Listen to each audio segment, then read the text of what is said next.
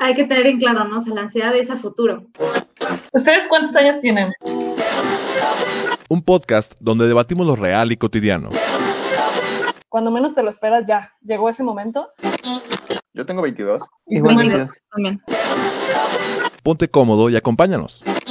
Es un espacio y un lugar donde da para un, un desarrollo muy grande.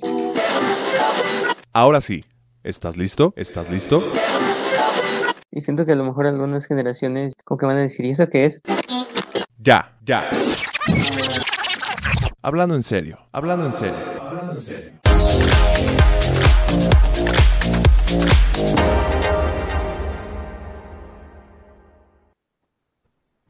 Hola, ¿qué tal? Bienvenidos a un episodio más de Ya Hablando en Serio, un podcast donde debatimos lo real y cotidiano.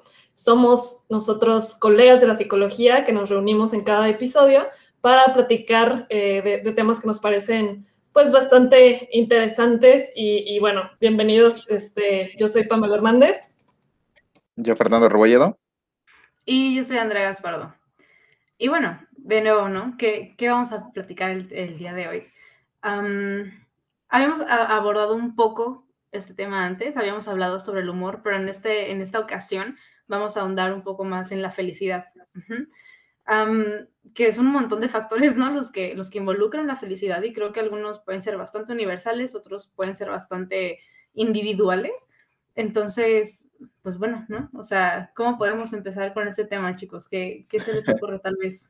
¿Lo universal? Claro, sí, yo creo que ya ahora sí, hablando en serio, este, creo que sería un buen punto de partida, ¿no? Como eh, ente- eh, eh, ver esta parte del por qué la felicidad se puede concebir como algo universal, como algo que podemos compartir todos, como algo que a lo que podemos tener acceso todos, o sea, a este, a este, a esta experiencia de felicidad.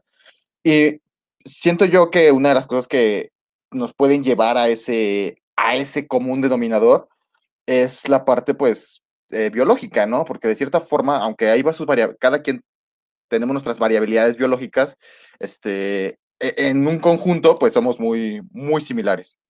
Entonces, creo que por esta parte eh, es, es lo que hace que la felicidad pueda llegar a ser un punto eh, como un, denominador común, ¿no? Eh, el empezar por lo biológico, que también lo biológico tiene como, como sus trampillas. pero, pero bueno, no sé, creo que me gustaría como introducir el tema, si, si me dejan, nada más así como hablar acerca de lo poquillo que sea acerca de, lo, de la felicidad en el, en el cuerpo o en el cerebro, ¿no? Eh, ha- hay muchas como concepciones este, acerca de lo, en cuanto a lo biológico y la felicidad. Eh, va desde que eh, una persona no puede acceder a esta experiencia de felicidad si no tiene estas em, necesidades ya, necesidades fisiológicas bien, este, vamos a llamarle, eh, ay, ¿cómo? Bien saciadas. O sea, estas necesidades saciadas se, ocupan para que una persona pueda eh, estar eh, feliz. Eh, Necesidades básicas como, no sé, ir al baño, estar bien descansado, este, tener una alimentación, pues estar alimentado, o sea, mínimo estar alimentado, entre otras, ¿no? Sin embargo, esto se contrapone, por ejemplo, en la alimentación, ¿no? Si bien el alimento te puede, te dispone para que tengas estas, es- esta sensación de felicidad, no te lo inhibe por, completa, por completo. Es decir, se ocupa como de toda una historia de aprendizaje, como toda una historia de que sabemos que estamos alimentados para tener mayor probabilidad de tener este tipo de experiencias eh, subjetivas y, eh, que, pueden construir la felicidad. Eh, eh, bueno, así haciendo referencia a que no porque no comas un día, o a lo mejor sí, no comes un día y vas a estar todo irritable, ¿no? Sin embargo, no, no por eso eh, te va a quitar la capacidad de ser feliz en algún momento de ese día, ¿no? Eh, tampoco es así. Eh, más me refiero a que si nosotros venimos, venimos con una historia donde nos venimos alimentando bien, este, es más probable que las experiencias que tengamos durante los días puedan llegar a tener una valencia como positiva o, feli- o de, sensación como de bienestar que una sensación que si venimos, nos, nos venimos alimentando mal, probablemente nuestro cuerpo ya está predispuesto para que las experiencias que tengamos en el día, importa cuál sean, sean más eh, negativas o, que abonen a un malestar, ¿no? Eh, entonces, desde ahí como que lo fisiológico es lo que conozco. Ahora, la parte del cerebro feliz, ¿no? Este, ¿qué es, qué es lo que pasa en nuestro cerebro cuando estamos felices? Em, la felicidad, la verdad es que los estudios que, se, que tratan de concentrar estas, em, eh, para encontrar la felicidad dentro del cerebro, eh, generalmente a dónde se dirigen, se dirigen a que la, niveles de dopamina, que a niveles de serotonina, que revisemos los niveles de neurotransmisores, etcétera, etcétera, etcétera. Pero eh, hay como cosillas, no es, no es tan sencillo. El, el hablar de, de, un cerebro feliz no es lo mismo de hablar de una persona feliz. Cuando hablamos del cerebro feliz, solamente nos remitimos a qué es lo que está sucediendo en el cerebro y que según le damos la causalidad de que es porque el cerebro se está comportando así, es que somos felices. Cuando esto es eh, una tanta, es como una falacia, eh, estamos poniendo al, al, cerebro como si fuera un individuo más, como si fuera una persona. Este, no, las personas somos nosotros, el cerebro es un órgano, así como nuestro hígado, así como nuestro estómago, es un órgano, no somos nosotros. O lo ocupamos para que hagamos lo que hacemos, definitivamente, pero no ponerlo en, en el tope donde, para, como si fuera otra persona, ¿no? Como es que el cerebro se pone feliz, el cerebro se pone triste, no, tú te pones triste, no, no, no, no, tu cerebro. Y con esta, pero con esta lógica, este, muchos estudios se agarran de muchos eh, términos, y voy a decir quiénes, que son todos aquellos que promulgan y pregonan la psicología positiva, este, utilizan estos términos neurocientíficos. Eh, la verdad es que pareciera que con un tinte de que darle rigurosidad a lo que están diciendo, como para que haya como un tipo de una evidencia ahí de que, ah, es que lo, nuestro tiene un, una causalidad fisiológica y a ver, dile que es mentira eso. El problema está en que lo dotan de causalidad, de que es que el cerebro, por lo, porque el cerebro es así, existe la felicidad. Y cuando en realidad este, lo que se muestra en los estudios es un correlato fisiológico, que es, es decir, la, el que tú estés liberando dopamina, serotonina y demás, no es lo que te causa la felicidad, es la, las experiencias de felicidad que se acompañan con esos, eh, esos subidones, esas bajadas de, de, neurotransmisores. Nada más, es un acompañamiento, es que van de la mano, no es de que uno causa al otro es que así es, es, la interacción. Pero, por ejemplo, en la psicología positiva se utiliza mucho, no, que hay que hablar de serotonina, de neurotransmisores, de que tu dopamina, es que tu cerebro se, se, se mueve así y allá. Y, y, creo que es una falacia bastante común en la que, en la que podemos caer. Este, he escuchado incluso compañeros psicólogos donde dicen, no, hoy, hoy hay que salir a correr porque esos niveles de serotonina no se aumentan solos. Y es como de, sí, o sea, y como si correr fuera lo, lo único que, que modificara, ¿no? Solo los niveles de serotonina, cuando en nosotros están actuando miles y miles de neurotransmisores y, y demás, ¿no? ¿no? No solamente se, se aumentan tus niveles de serotonina, ¿no? Eh, a lo mejor sí vas a estar corriendo, pero si vas, estás pensando en las tareas o estás pensando en lo que tienes, en, en lo que tienes pendiente o estás pensando, eh, no sé, a, a, lo mejor acabas de perder tu empleo y estás corriendo, dime si vas a estar feliz y ese, claro. ese, ese nivel de serotonina te, te va a ayudar, ¿no? Esa, ese aumento de... Eh, la verdad es que puede llegar a caer una falacia y la verdad es que es uno de los truquillos que llega a utilizar la psicología positiva para, para explicar, ¿no? La sensación de felicidad. Este, eh, pero bueno, eso es como lo que yo podría hacer como alusión a, cuanto a lo fisiológico, que no nos vayamos tanto a lo fisiológico, ¿vale? La experiencia, eh, creo, y eso es lo que vamos a comentar quizás eh, eh, despuesito, como la felicidad eh, es un, una experiencia, bueno, es una palabra que utilizamos para referirnos a una experiencia particular.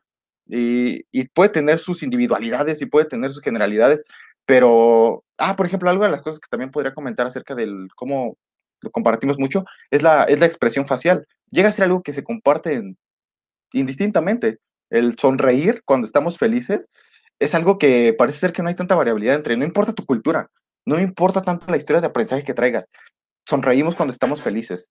Entonces, este es incluso es un reflejo, ¿no? O sea, de, de, de bebés el, la respuesta sonriente, pues es un reflejo incluso, ¿no? O sea, ya, ya es como nuestra huella, este, y, y que son de, esos, de, de, esas particularidades de nuestra especie que, que compartimos, este, en, seas del pueblo que seas.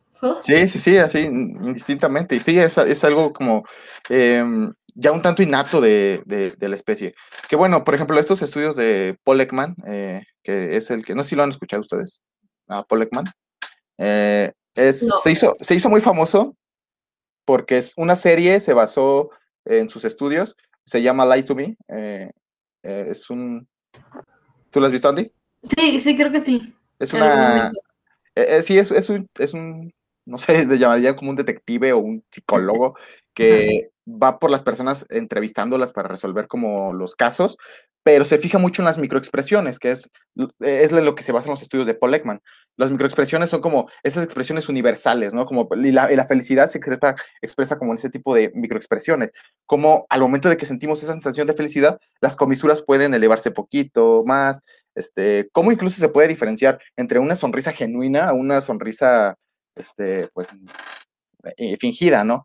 Está muy interesante, es, es, es- es- interesante por esa parte, pero bueno, es como de lo que podríamos comentar acerca de lo, de lo universal, creo yo. la Sí, y, además me encanta lo que dices, Fer, y cómo lo planteas, porque justo ahorita que recuerdo, era una de las preguntas que yo me hacía recién inicié la carrera, este, y, y que se la llegué a hacer en su momento a un profesor, y que era, bueno, entonces, o sea, ¿qué, qué es primero, no? O sea, el, el cerebro que impacta este, a, a la experiencia subjetiva, o al revés, ¿no? La experiencia que modifica el cerebro, ¿no? Este, porque podríamos pensar una persona que, que vive una situación tremenda, si tú observas las condiciones cerebrales, pues a lo mejor efectivamente se ve ahí una alteración, ¿no? Entonces de- podemos preguntarnos qué es primero, ¿no? O sea, ¿por qué?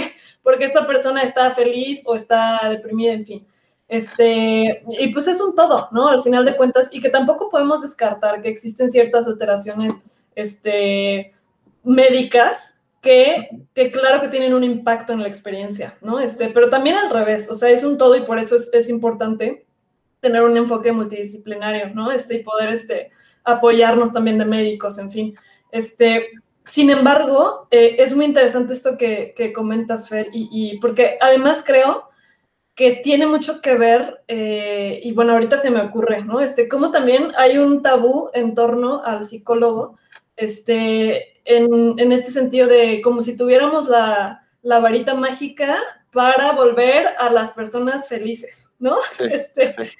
eh, y que, uff, o sea, con una fórmula mágica, este, te vamos a sacar de aquí sonriendo y, y cantando, este, y bueno, vas a estar feliz de la vida. Cuando no es así, o sea, definitivamente no es así, y, y que en parte también hemos sido responsables, muchos psicólogos, de esta falsa idea, este, por, pues sí, o sea, por, por en ocasiones, este, promulgar como si tuviéramos la respuesta a todo, cuando claro que no, o sea, la verdad es que no. No. Eh, y, y, bueno, en fin, pero volviendo al, al, punto inicial, este, creo que sí podemos decir y, y, y, se tienen también evidencias de aspectos universales que sí nos pueden brindar experiencias placenteras, que al final de cuentas este, podemos decir que, que se reduce a la felicidad, ¿no? Este, o se resume en este término que llamamos felicidad. Eh, uno, obviamente, sí, la, las cuestiones este, de la alimentación, digo, hay ciertos alimentos, este, el chocolate me parece, este, o, a, alimentos estimulantes, ¿no? Que bueno, que obviamente si excedes el límite ya más bien vas a tener un cuadro ansioso, ¿no? Este, el café, por ejemplo, en fin. Este, pero hay otros bastante interesantes eh, que, que definitivamente creo que también son universales, que es, por ejemplo, las relaciones personales que sean enriquecedoras. El tener una red de apoyo. Creo que eso también es, es universal. O sea, y, y, aquí yo quisiera mencionar y recomendar, hay un, hay un bueno, una este, serie documental que eh, salió hace un tiempo con Zac Efron en Netflix, que se llama Down to Earth, si no, si no mal recuerdo. Este, y hay un episodio que me encantó de Cerdeña, Italia, que es un pueblo en Italia que tiene la particularidad de tener a la mayor cantidad en el mundo de, bueno, no en el mundo porque hay diferentes pueblos así, pero es uno de los pueblos que tienen muchos centenarios, es decir, gente que llega a los 100 o más años de edad. Es un pueblo muy viejo donde la gente, la gente dura mucho. Y entonces visitan este pueblo para ver qué características tienen, o sea, qué, qué pasa en ese lugar que promueve eh, una larga vida.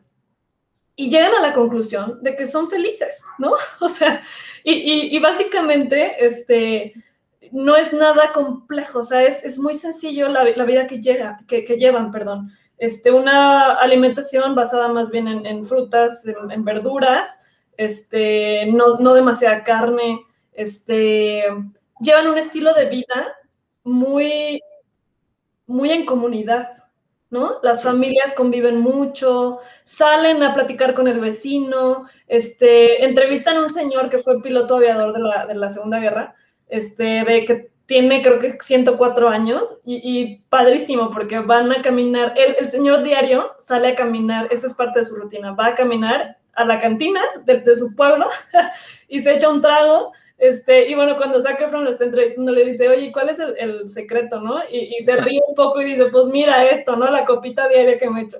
O sea, a lo que voy es, es que se toman todo como muy, este, pues sí, muy a la ligera, este, o, no sé si sea el término correcto, pero a lo que, a lo que voy es que son felices.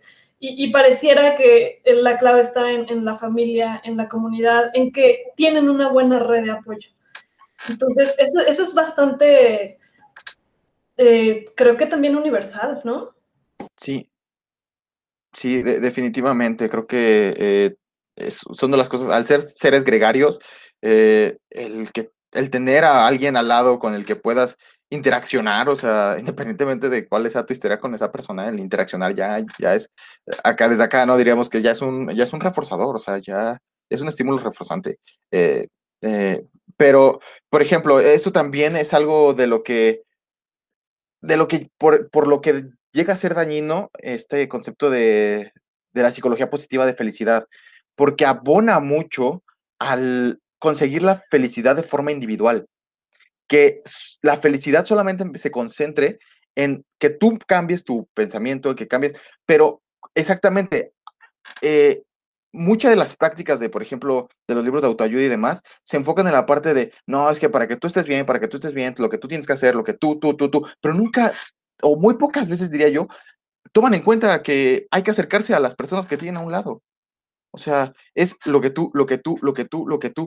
Y llegan a un punto en donde incluso te puedes llegar a sentir como ese, te culpabilizan de lo que, del por qué tú estás teniendo una experiencia una experiencia eh, de malestar, ¿no? Y, satanizan a la experiencia de malestar. Eh, pero, pero bueno, es algo de lo que ya, ya iremos quizás platicando después, pero sí, que nada más quiero hacer este comentario acerca de justamente cómo la estar en comunidad, estar al lado del otro, sabes, te hace preguntarte mucho menos el si eres feliz o no, solamente estás ahí, estás conviviendo con otra persona y no estás preocupando por si eres feliz o no. Este, y, y pues bueno, creo que son de las cosas que, que sí, definitivamente comparto con, con la parte de que, de, lo que no, las formas de que podemos acceder a ser felices, ¿no? Claro, y fíjense que eh, estaba pensando, ¿no? Pareciera que hay cierta tendencia a buscar como una fórmula para la felicidad. Eh, si, si, combinamos estas dos, ¿no? Como que para ser feliz tienes que mm, tener pensamientos positivos, tienes que comer bien, tienes que hacer ejercicio, tienes que, que hacer una serie de, acciones o de actos o tener cierto tipo de conductas que entonces van a determinar tu felicidad, ¿no? O, rodearte de personas que sean positivas y felices, ¿no? En tu vida, cuando es, es imposible controlar todos y cada uno de los aspectos para ser felices, porque no hay una fórmula para la felicidad, ¿no? Claro. entonces, es, bien interesante esto que, dicen de, bueno, o sea, eh, por ejemplo, estas personas en, en Italia sí, evidentemente, ¿no? Tienen cierto tipo, cierto estilo de vida, tal vez donde no hay tanto estrés, donde se llevan bien entre todos, está la cuestión relacional, está la red de apoyo, está la cuestión tal vez un tanto biológica, ¿no? o sea, donde hay buena alimentación, me imagino que muchas de las cosas que comen son cultivadas ahí, o sea, e, es un modelo muy particular pero la verdad es que no todo el mundo tiene, tiene acceso a eso, ¿no? O sea, no, no todo el mundo puede vivir en una comunidad donde hay apoyo, por ejemplo, y no todo el mundo tiene, tiene acceso a tal vez la mejor alimentación, ¿no? O a poder hacer ejercicio todos los días, o sea, no es posible para todas y cada una de las personas. Entonces, es interesante cómo puede funcionar para algunas personas y, y tiende a ser muy positivo para unas personas, pero para otras cambia el modelo. ¿No? Entonces, Claro. eh, cambiar como un poco de nuevo de vista, ¿qué es lo que te, te produce felicidad? ¿Qué es lo que te hace ser feliz? Y no nada más a la emoción, ¿no?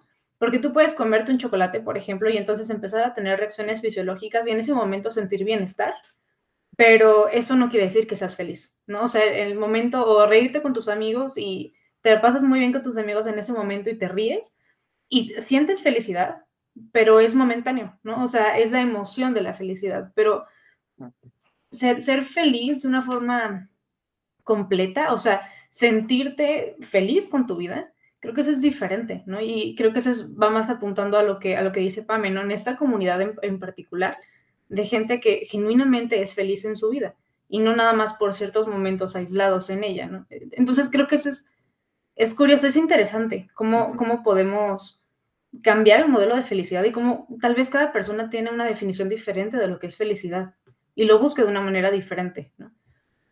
Pero tratamos de encontrar como esta fórmula de... Entonces Es- tal vez me estoy adelantando un poco como a lo, a lo individual de la felicidad, pero no, creo bueno, que- pero es interesante, ¿no? O sea, cómo se construye la felicidad en cada quien. claro que Sí, y, y fíjate que, ay, perdón, Fer, No, nada más un comentario rápido. Este, digo yo que siempre hago, hago referencia a, a documentales o cosas que veo, este, que hablando de esto de los diferentes modelos, en fin, este, ciertamente, o sea, vi, vi otro documental que se llama Happy, que está muy interesante también, y, y de hecho, pues hablan, literal, hablan de la felicidad y cómo este, es muy poco estudiada. O sea, parecía que la psicología se ha enfocado en la patología, en, en todo lo, lo- el malestar, en fin, este, pero se ha descuidado esta parte de- del bienestar. Y creo que un poco va ahí la cuestión de la psicología positiva. Pero bueno, en fin, eh, entrevistan a, a gente de diferentes partes que es feliz, ¿no? Y es, es curioso cómo entrevistan, recuerdo un señor, creo que de la India, este, que trabajaba, era como taxi humano, este, de estas personas que llevan una carretita este, y van descalzas, en fin. Muy pobre el señor, este, y él, él era muy feliz y, su alimentación era así como que arrocito, este, una vida muy, muy, este, pues, digamos, con, con, carencias, podríamos decir, comparado a nuestro estilo de vida. Ajá. Sin embargo, el Señor era muy feliz, o sea, y podríamos pensar eh, que nosotros en su situación tal vez seríamos muy infelices. Este, y justo eh, creo que entra ahí esta cuestión que, que menciona Sandy, yo no sé si te entendí bien, ¿no? Pero, pero justo este, incluso, o sea, algún nutriólogo podría decir, bueno, es que este señor su dieta este, no está nada balanceada, ¿no? Este, se alimenta nomás de arroz, pero en fin, o sea, y, y, sin embargo el señor viviendo en la pobreza, pues era feliz, porque llegaba a su casita y estaba su familia y este, y pues a él le encantaba su casa incluso, era así como que al aire libre y una, así como que una carpita y, y, y él decía, ay, está padrísimo porque me entra el airecito y, o sea, él, él le veía todo lo positivo, este, y, y justo, este, pues sí, creo que pareciera que, que aquí entra este aspecto que mencionamos de la subjetividad. A mí eh, me entra, ahorita con, con, lo que están comentando, este, vuelvo a, a un, a esta, ¿cómo llamarlo? Este conflicto que tengo en cuanto a los conceptos, por ejemplo, placer, felicidad, bienestar, este, o sea, yo, por ejemplo, cuando me hablan acerca de lo que te causa un, una sensación agradable, instantánea, como lo es el chocolate, estamos, estoy hablando de placer. Eh, o, o, por ejemplo, eh, estoy hablando de alguna experiencia en la cual la, la, asocio con, con una tranquilidad, con un con esta sensación de alegría, le llamo felicidad, ¿no? Y el bienestar, este, lo veo como ya una, como un estado a largo plazo de un estado, ¿no? Un estado donde quizás no, no es tan variable, donde sonaría un tanto quizá, este, ¿cómo llamarle? Este, acercado al, al pensamiento eh, un tanto oriental, ¿no? Este pensamiento, por ejemplo, con corriente budista. Por ejemplo, a, a, a, metiéndome ahí, está la, yo, yo he leído algunos textos eh, que generalmente recomiendan, si te quieres entrar, al budismo, este, que leas al Dalai Lama, ¿no? Que leas este, lo que ha dicho y demás. Y hablan, ah, yo al menos me chocaba, o sea, me chocaba fuertísimo el estarlo leyendo y decir, poner a la felicidad como el, el fin, el, como el objetivo, como a lo que se tiene que aspirar. O sea, la felicidad es allá.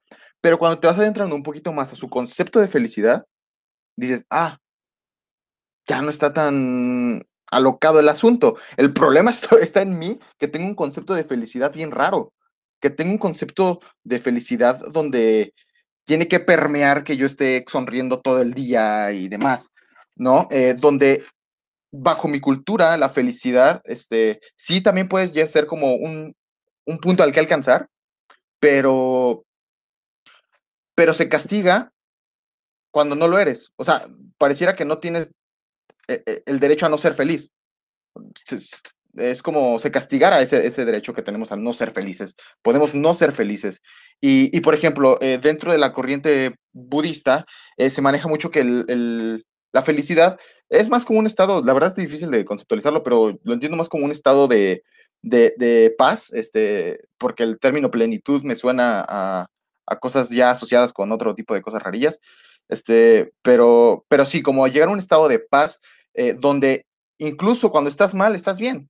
No porque estés sonriendo, no porque tengas que sonreír o que tengas que hacerlo, no. Simplemente porque el estar mal no es algo castigable. Estar mal, puedes estar mal, tienes derecho a estar mal un rato, pero eh, no, no, no hay problema con que estés mal. Y si tú aceptas que estás mal, adelante. O sea, sigue con tu vida. Si puedes seguir eh, hablándote con las demás personas aún estando mal, qué genial, qué genial. si puedes seguir este, haciendo lo que te gusta hacer estando mal, qué bien. Entender como que ese es un, simplemente un peldaño de, de, la vida, o sea, que va a cambiar en cualquier momento. Obviamente, eh, tampoco caer en, el, en, la idea de que este, va a cambiar por sí solo o que hay un destino. No, tampoco. Sino eh, simplemente que en la vida pues podemos estar mal. Y de hecho, la mayoría de veces eh, tenemos experiencias que, que no serían tan placenteras como nosotros quisiéramos.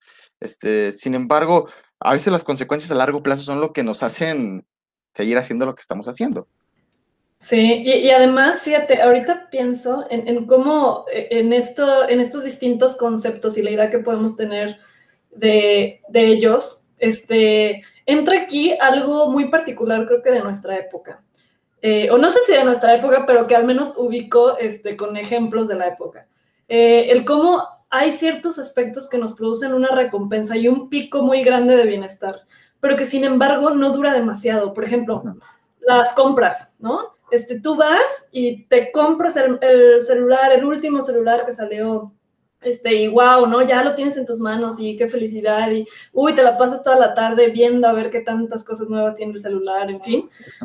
Pero la siguiente semana ya ya bajó ese pico, ¿sí me explico? O sea, son, son como ciclos de recompensa eh, muy, muy rápidos, o sea, con, picos eh, bastante grandes, pero que sin embargo tienen una caída considerable. Entonces, este, que a veces podemos llegar a pretender que eso es la felicidad cuando no, son, son picos, ¿no? De, placenteros, este, y, y, que justo entra aquí esta cuestión que dices, Fer, o sea, el, cómo a veces hay una idea de la felicidad como muy idealizada. Sí, sí. Andy. Ah, no, no, no, o sea, eh, precisamente, ¿no? Como que se castiga, se castiga el malestar o se castiga todas las demás emociones que son completamente normales, que son naturales y que todos vamos a sentir en algún momento en nuestras vidas, eh, como si, si estar triste fuera malo, ¿no? O sea, como si sentirte triste o sentirte mal fuera malo, cuando es natural, ¿no? Es normal del ser humano. Es imposible estar en un estado de homeostasis todo el tiempo, ¿no?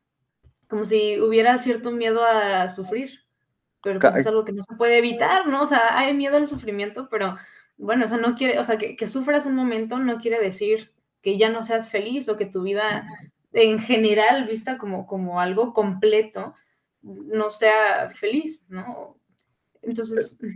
De hecho, ahorita que lo pienso, eh, justamente como que cuando somos jóvenes, sobre todo, este, existe más esta huida a- al sufrimiento. Y por ejemplo, veo los viejitos y los veo a, a veces más serenos, este, quizá por toda esta vida de experiencias donde ven que incluso cuando han estado muy mal, no ha sido el fin del mundo, no ha sido este, lo, lo gran horripilante, ¿no? Y, se toman como que las cosas más serenas, o sea, no, eh, creo que eso es a lo que, a- lo, le- que le llaman sabiduría, ¿no? Este, y por eso a veces a los viejitos se les pone como un peldaño arriba porque, oye, son sabios, esta gente sabe cosas, ya vivió bastantes cosas.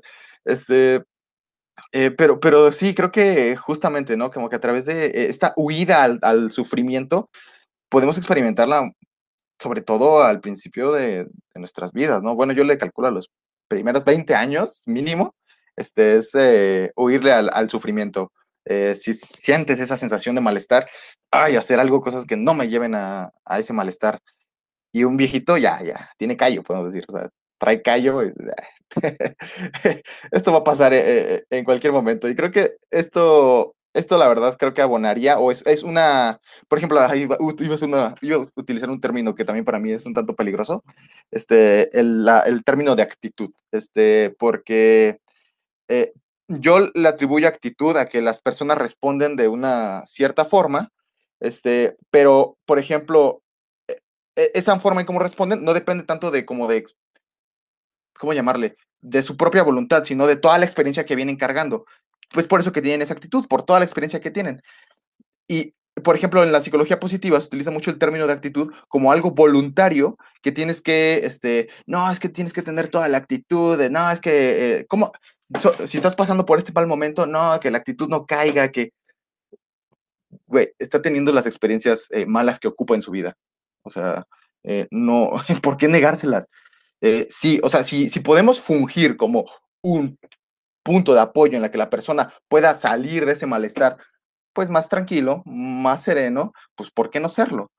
Pero de eso a ir promulgando que, no, güey, es que lo que te falta es actitud, este, lo que te falta es, este, echarle más ganas, eh, ¿sabes qué? Y volvemos a lo mismo, como si la responsabilidad cayera en, en- en uno, ¿no? O sea, es esto también que dice Andy de, de que hasta resulta culpabilizante, o sea, y, y creo que mucho de esto se promueve en las redes sociales, o sea, creo que, que a veces nos topamos con frases de, por ejemplo, el otro día vi una de, no aceptes nada que no te haga feliz. Yo, ¿qué?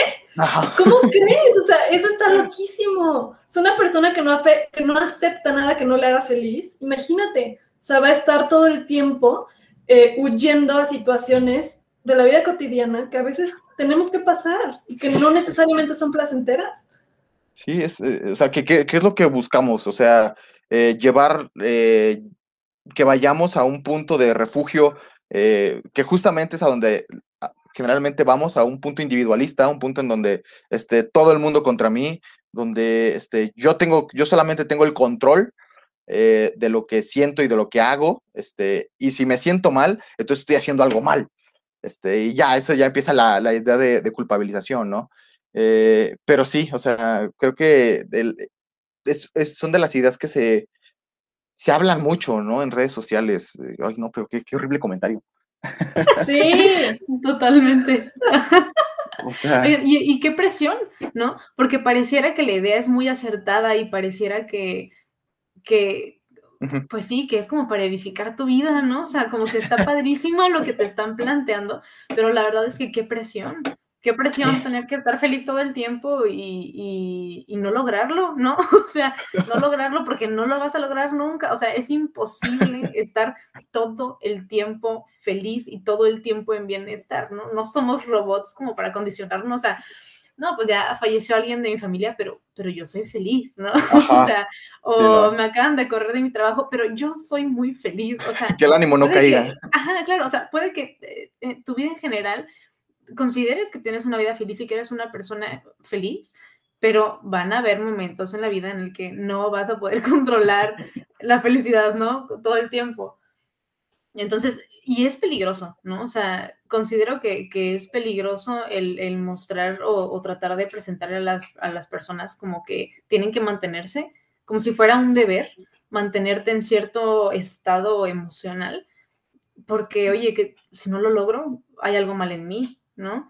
O sea, si yo no estoy logrando ser feliz como ellos dicen, o yo no puedo controlar mis pensamientos como ellos dicen que debo de controlarlos, entonces yo estoy mal, ¿no? Como que hay algo muy malo en mí y, y considero que eso es peligroso, ¿no? Como la idea, ¿no? De hecho, algo, eh, bueno, con, con, con, relación a lo que estás comentando y que también eh, lo relaciono con, con esta conversación, bueno, con este seminario que tuve con el Geshe Los Bangdawa, este, hacía comentario de que la felicidad, este, o sea, si, si queremos buscar esa felicidad, recordemos, para el budismo el, el objetivo es ser feliz, ¿no? Está, buscar la felicidad con su concepto, ¿no? Este, que la forma de buscar la felicidad, la, o una de las cosas que podemos hacer para encontrar la, la felicidad, está en cuidar a los otros, en, en, si cuidas a los otros, indirectamente te estás cuidando a ti. Eh, muchos, por ejemplo, utilizan esta frase como para de, no, sí, es que si tú das buenas vibras, este, vas a devolver buenas vibras. No, no va por ahí. Eh, va literalmente a hablar de, de, las relaciones que tienes con las personas que tienes al tu, alrededor. Este, cuando te separas de, de, estas personas, cuando te separas de, de, con quien vives, este, es más factible que vivas en un ambiente un tanto, un tanto más hostil a lo que podría ser este, vivir con alguien con quien tienes confianza, eh, a quien le puedes contar cosas, a quien no tienes que como tener tanto filtro para, para decir lo que tienes que decir. Creo que es... es eh, ah, y otro, otra cosa que, que, que mencionaba es, por ejemplo, eh, la culpa de tener ciertos pensamientos, ¿no? También existe como esta idea de que el, el yo porque esté pensando tal cosa, este, estoy mal. O yo porque esté pensando, e, en la concepción budista, el el pensamiento, y también es algo que comparte con el conductismo, este, el, el pensamiento es eh, un comportamiento más, es, es, algo que hacemos, eh, como ahorita yo estoy moviendo la mano, es algo que llega, y, y, una de las cosas que se enseña es como a separarse del pensamiento. Tú no eres tu pensamiento. El pensamiento es un producto de lo que hacemos como organismos, de lo que hacemos como personas, pero tú no eres tu pensamiento completamente. Tú no eres solamente lo que piensas. Y esto, eh, cuando se, tiene como que esta concepción, ayuda mucho como a, a, tener otra forma de relacionarte con lo que piensas. Ya cuando piensas que eh, eres un perdedor, porque te puede llegar el pensamiento de que eres un perdedor, este, sabes que es un pensamiento, pero que tú no eres ese pensamiento, que eh, el pensamiento es algo que se produjo a través de toda la experiencia que has tenido y, que sí, y, al final te relacionas con ese pensamiento diciendo, sí, eh, ahorita soy un perdedor. Este, pero no, no por sí ya tienes como el rol de perdedor o, o te eh, lo metes como algo que te identifica. Entonces, esta parte de como de huirle a los pensamientos negativos es, es algo que también que, que promulga la, la, psicología positiva, de como que no, es que tienes que estar como que siempre pensando algo, algo, algo, algo. Este, piensa esto, ¿no? Piénsalo, pues piensa positivo, es como, ay Dios. Este... Sí, como si fuera tan sencillo, ¿no? O sea, o sea, lo típico de, ay, pues no estés triste. No, pues, Gracias. Oye, y que incluso, y que incluso esto, fíjense, me, me puedo pensar, o sea, la, y, y, entra la, la importancia de, de verdad tener al menos alguien, o sea, al menos un otro que te retroalimente y con el que puedas platicar. O sea, y, y, y con esto que, que, no se confunda con la idea de, uy, ser la persona más extrovertida con mil amigos. Ah, no. Este, pues claro que no, porque no todos son así, no todos somos tan extrovertidos, tan sociables. Eh, pero sí es importante al menos tener a alguien. O sea, creo que este, esta idea se, se puede ver en, en, hasta en películas, ¿no? La de Wilson. O sea, el, el, este personaje que se queda solo y se inventa un, un, un compañero. O sea, ¿por qué? Porque esto es parte de, la supervivencia. Este, entonces, bueno, a lo que voy es que es importante siempre tener alguien más, este, aunque sea una sola persona, pero que te pueda retroalimentar, porque creo que incluso las penas este, o las tristezas eh, es un modo de desahogo. O sea, y, y, creo que entra este cliché, ¿no? De, por ejemplo, los, el, el, desamor, ¿no? Que se van y a la cantina con los amigos, o yo qué sé, ¿no? Este muy... Sí, o sea, como pareciera incluso, y, y, que esto es un tema ahí medio, no sé, no sé si ya estoy metiendo ruido, pero, pero que incluso hay gente que disfruta lamentarse en colectivo. o sea, Sí, sí, sí. Este, el, la, tenemos la- las tías, ¿no? Que se reúnen nomás para criticar o para, para estar este, lamentándose de a ver quién sufre más. Pero de alguna forma, eso en el fondo resulta placentero para mucha gente, ¿no? O sea, el poderse quejar con otro vuelve las cosas más llevaderas. Sí, de hecho. La verdad es que lo, lo terminaste de hablar, Pame, eh, un minutito antes, pero bueno. Este. eh, bueno, ya lle- te- termina- llegamos al tiempo en el que pues hay que empezar a, a dar nuestras, nuestras conclusiones. Este. Pues bueno, chicos, ya hablando en serio, ¿con qué se quedan? Híjole, creo que, creo que es la primera vez, es, es el primer episodio que tenemos en el cual me voy con un poco más de ruido que, que estructura, ¿no? que, que cuando empezamos. Am, porque son muchos factores, ¿no? Estamos hablando de un montón de cosas diferentes, estamos hablando de redes de apoyo, de la interacción que tenemos con otras personas, estamos hablando de algunas cuestiones que pueden ser eh, eh, globales, universales, un poco fisiológicas, ¿no? Que pueden abonar a. Y, y también terminamos hablando de lo individual, ¿no? Como de aceptar cada quien la circunstancia de vida que te tocó de una u otra manera y entonces trabajar pues a partir de ahí, ¿no? Y, y tratar tú de encontrar la manera de, de, de llegar al fin al que quieres llegar. Am, pero sí, o sea, creo que cuando hablamos de, de felicidad sería importante preguntarle a, a cada persona cuál es tu definición de felicidad, ¿no? O sea, para ti, ¿qué es la felicidad? ¿Qué es lo que esperas de la felicidad? Am, no sé, llega un paciente y dice, bueno, es que mi expectativa es ser feliz. ok, hay que, hay que preguntar, ¿qué es felicidad para ti, no? ¿Y por qué consideras que no eres feliz? ¿Qué te falta para esa felicidad?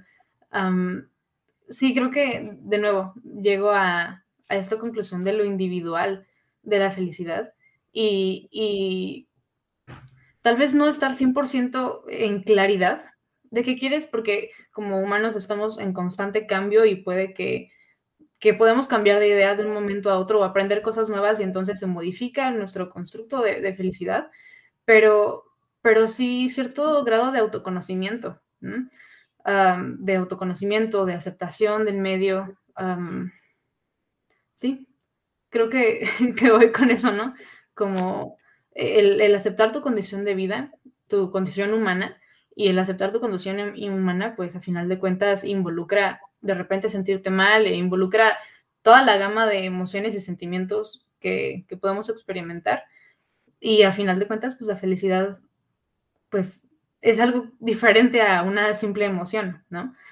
Um, creo que me voy con eso. No sé si fui clara con la idea, o sea, igual estoy así como que trabajándola mentalmente, um, pero creo que, que, fue un tema bien interesante, ¿no? Que habíamos platicado un poquito antes tal vez del humor o de otras cosas, pero que tal vez el humor es parte, ¿no? De, de este constructo enorme de, de felicidad.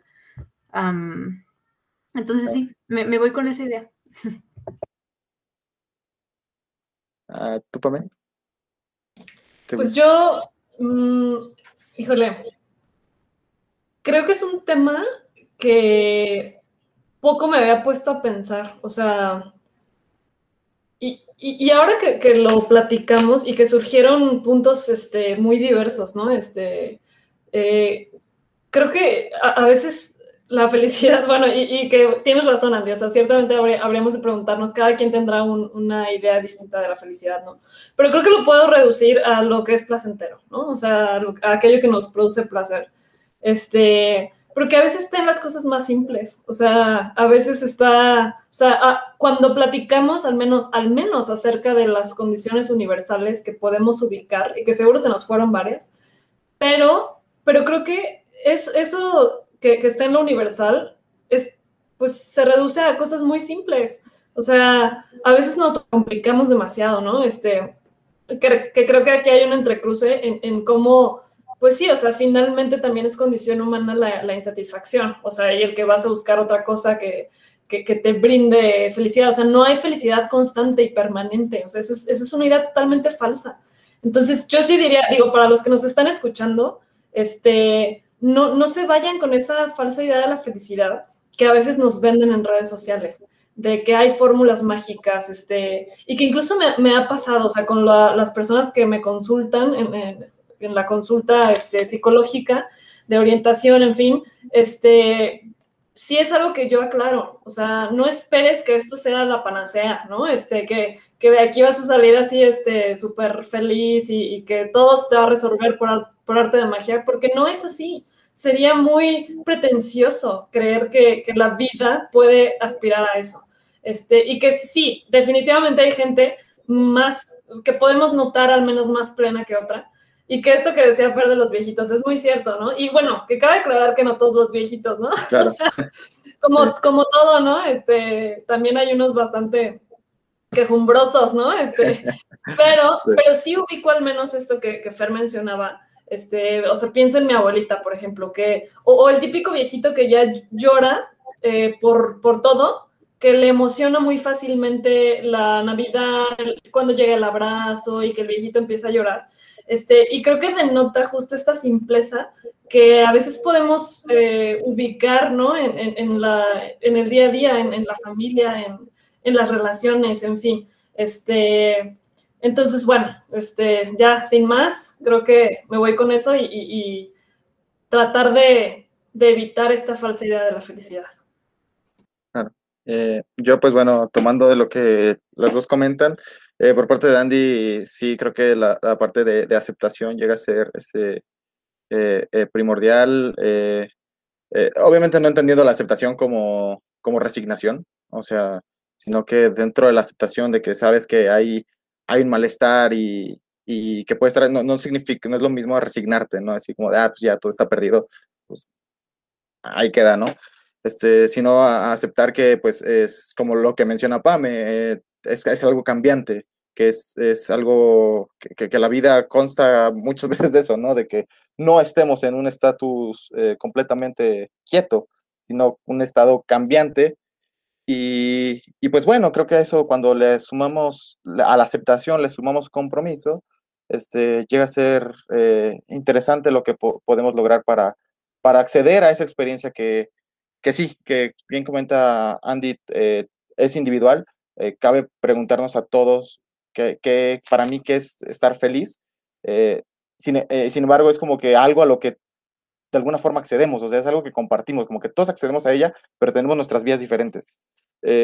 y, para mí el, el, estar feliz, no sé, que yo pueda hablar con, con, mi familia, que puedo hablar con mis papás, que puedo hablar con mi hermano, que puedo hablar con mi novia, que, que pueda lograr una buena redacción de mi trabajo, yo qué sé este, cosillas de ese, tipo, ¿no? Y que podamos definir qué, es lo que es, qué, es felicidad para mí. Y también, ¿no? Este, ser críticos con esta parte de la felicidad que vemos en Facebook, con esta, como dice Pame, eh, esta, esta felicidad que se nos vende, porque la verdad es que se nos vende. Eh, estos libros de autoayuda, la verdad es que eh, sus intereses van un poquito más de ayudarnos. pueden ir más allá. La felicidad vende bastante. La felicidad es algo que, si hay algo que te pueda hacer feliz, ah, te lo van a vender seguramente. Si hay algo que te que pueda abonar a este estado de que, ay, de que siempre puedas estar feliz o a lo que tú crees que es felicidad, o que te venden más bien que es felicidad, eh, se, vende. Entonces, eh, nada, me voy con, con, esos, con esos pensamientos. Creo que fue una charla eh, bastante enriquecedora, me gustó mucho. Y pues bueno, eh, invitarlos a que ustedes también hagan eh, la, reflexión, ¿no? Con, con, quienes tengan cerca, con ustedes mismos, ¿por qué no? Eh, acerca de, de, lo que es felicidad. Y pues bueno, ojalá nos acompañen en el siguiente episodio. Hasta luego. Síguenos en Instagram en arroba ya hablando en serio. Y no pierdas la pista del contenido que tenemos para ti. Pero ya, hablando en serio, síguenos.